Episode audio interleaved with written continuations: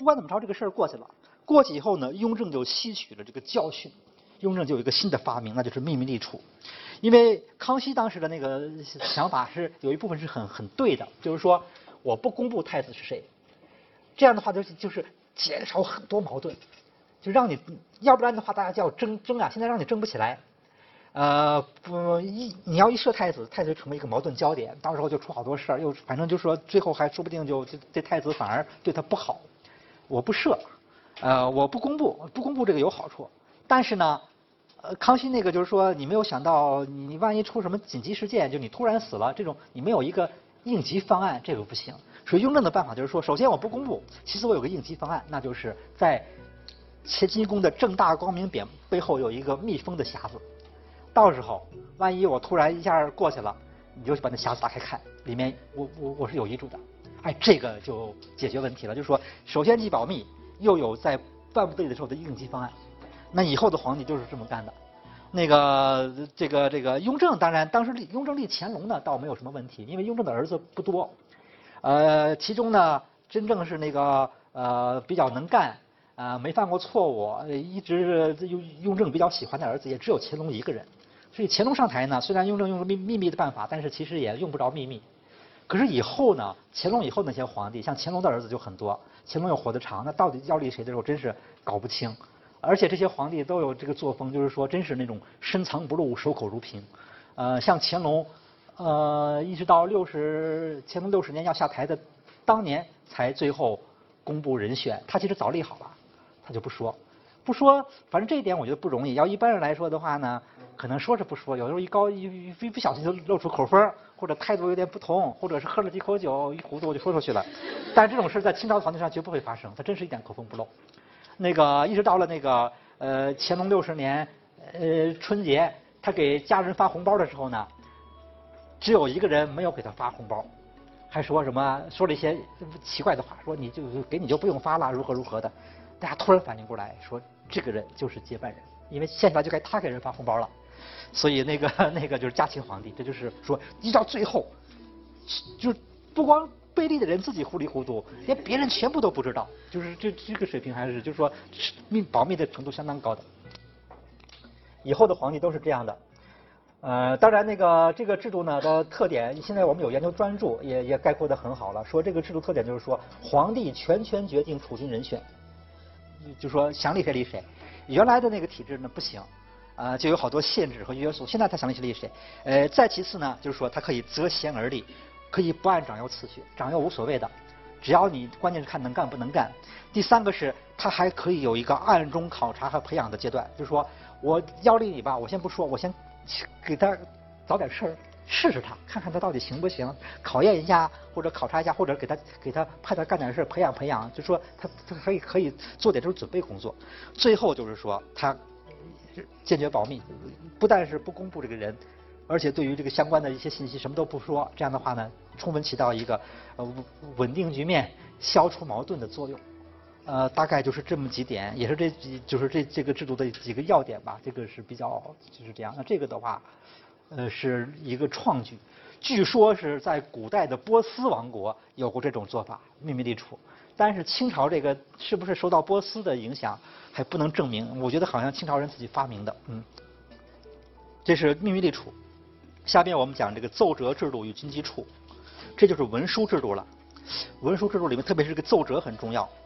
奏折啊，我要说一下的，奏折规范的字，这个折是就是这个字，一个提手，一个繁体的习，学习的习。但是简单的写写成这个奏折也无不可，也可以这么写。但是奏折这个词呢，严格的说来，它只出现于呃康熙皇帝以后，就是专门指的这这这一种特定的文书。而不是说把任何一个人给皇帝上的奏章都叫奏折，这是不对的。奏折这个词是固定的，它是专指一种特定的文书，只有在清代才有，以前是没有的。以前你叫什么都都可以，但是不应该叫叫奏折。呃，奏折我们就我在书上讲了，奏折是一种机密文书。呃，也可以打个比方，它是那个大臣，主要是地方大臣跟皇帝的一个秘密热线。就是一个一个单独联系的一个秘密的热线这样的一个通道，因为以前的奏书都是那个，呃，上给皇帝吧，上给皇帝之前它都是公开的，啊，那专门有有收发机构来登记，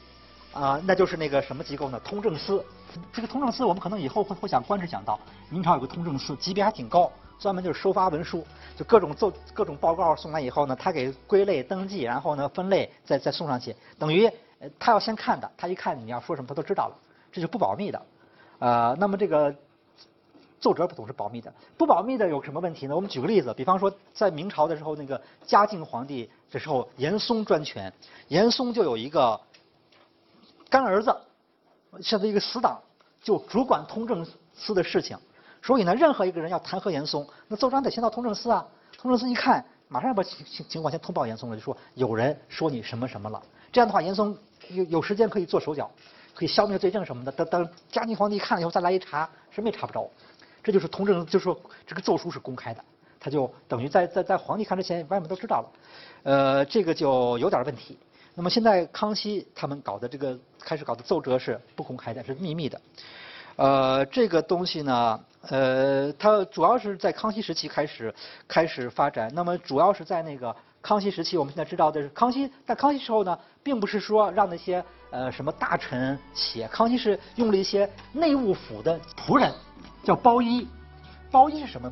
包衣就是就是仆人，就是皇帝的，其实相当于皇帝的个人的那种家仆家奴。这些人呢，都是当年满洲开国的时候的抓的一些俘虏，这里面好多是汉人。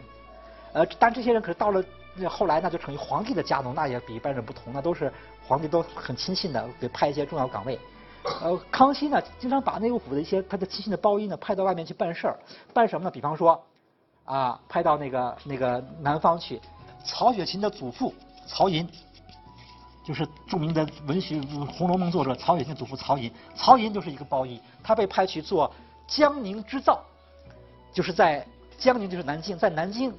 管那个丝绸生产。他看上去他的工作就是干什么？就是那个呃，因为宫廷里面需要很多丝绸。那么在在南京有很多工厂在做这些丝绸，就要有人去管理，啊，制造什么品种、什么花样，啊，什么多大数量，都有很具体的要求的。那现在这个曹寅就是管这个的，看上去这个工作不重要，叫江宁织造，就是管管纺管那个宫廷的纺织品的生产的。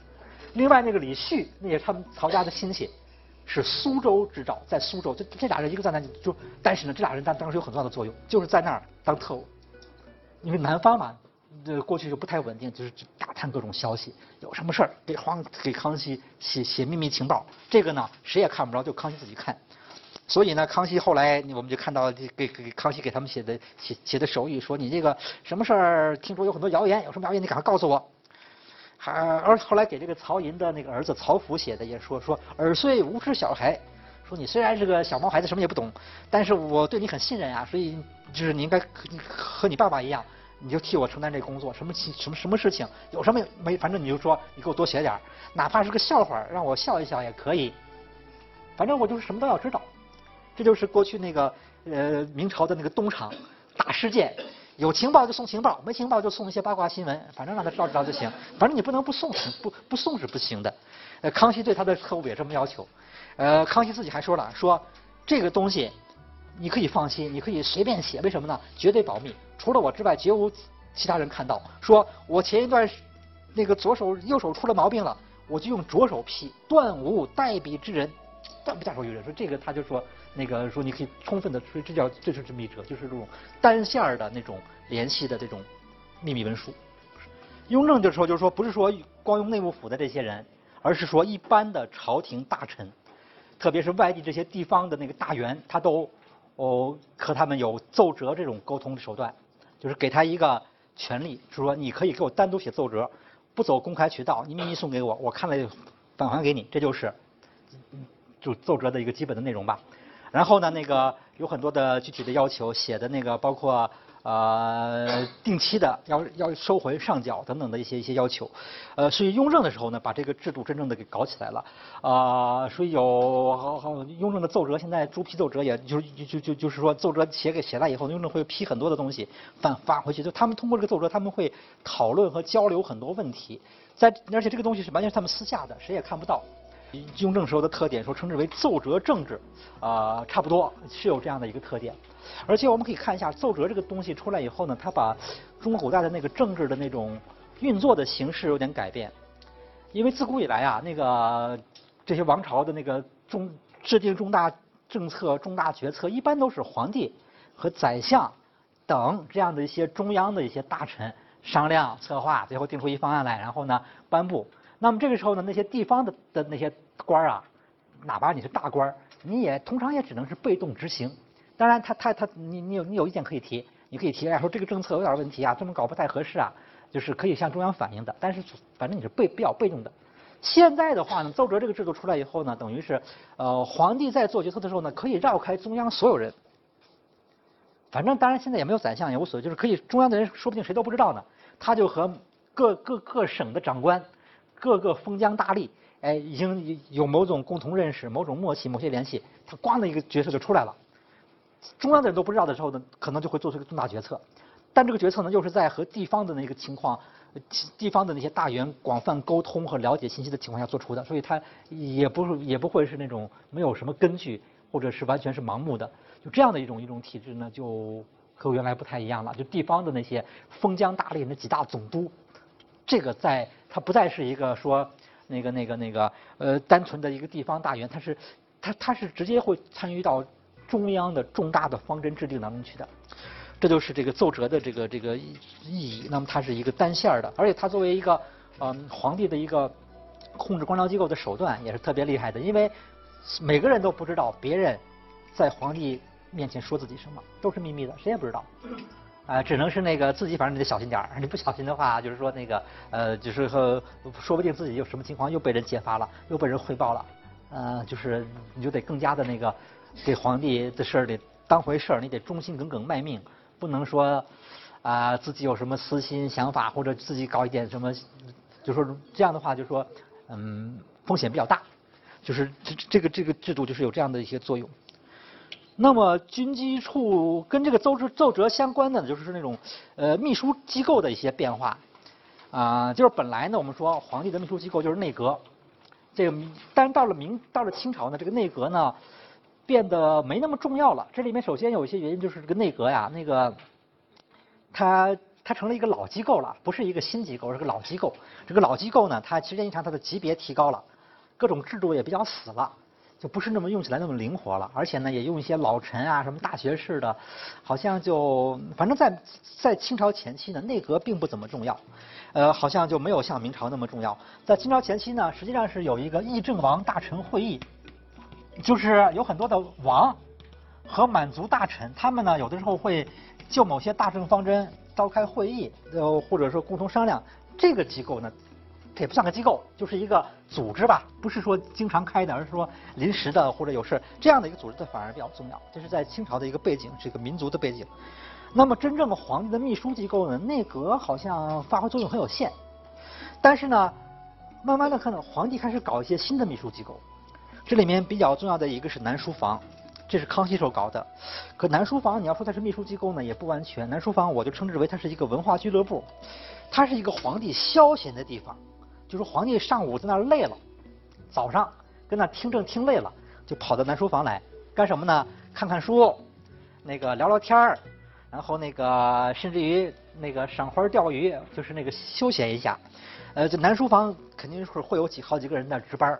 都是一些著名的儒士、著名的学者跟那儿，呃，也可能皇帝不来，但是万一来了的话呢，你就陪着皇帝聊天吧。或者如果是上午来的话呢，他就会聊聊经经书；下午来就讲讲史书，或者呢那个那个来或者聊点别的，或者是就就是玩一玩。这里面就注意一下，它里面就是这个史料里面这么说的：说或代拟谕旨，或咨询数称，或访问民隐，或讲求学业，或赏花钓鱼。什么都有，这赏花钓鱼当然就很很不重要了。但是如果他是来代你谕旨、咨询书证，就说皇帝可能是工作还没处理完，还在想说，我得发个文件，这文件怎么写呢？怎么措辞没想好？正好你在，你替我拟一个吧。那那个人就给你个拟谕旨，或者说皇帝有什么事还没想通啊，正好他在这儿，就随便问问，说你觉得这个事儿该怎么办？哎，他一说呢，可能就那个，因为他他不是一个很制度性的这么一个一个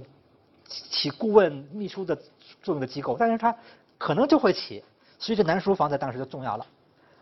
南书房的那些人呢，都很受巴结。为什么？因为他跟皇帝老见面，他能够搞清楚皇帝在想什么，那个那个在关心什么，这个就很重要。所以当时在南书房值班的一些人呢，值班的人回家以后，老有人请他吃饭，或者是拉底下拉拢，就什么就是拉。最近这个皇上在想在在在在看什么书，在思考什么问题。好，你了解了这个以后呢，你在见了皇帝的时候呢，他看的书你也多看点，他关心的问题你也多考虑考虑。你回答呢，跟人对上茬了，他可能一高兴就会提拔你。所以说，这个巴结南书房的人在在当时是挺多的。这就是这个南书房，但但是呢，严格说，他就说他还不是一个专职的秘书机构，他只是偶尔起这个作用。那么后面呢，就到了这个这个这个雍正了。雍正的时候是真正搞了一个新机构了，就是那个军机处。啊，我们要讲一下啊，这个看一下这个地理位置吧。过去呢，那个呃，就是清朝皇帝的御门听政在乾清门，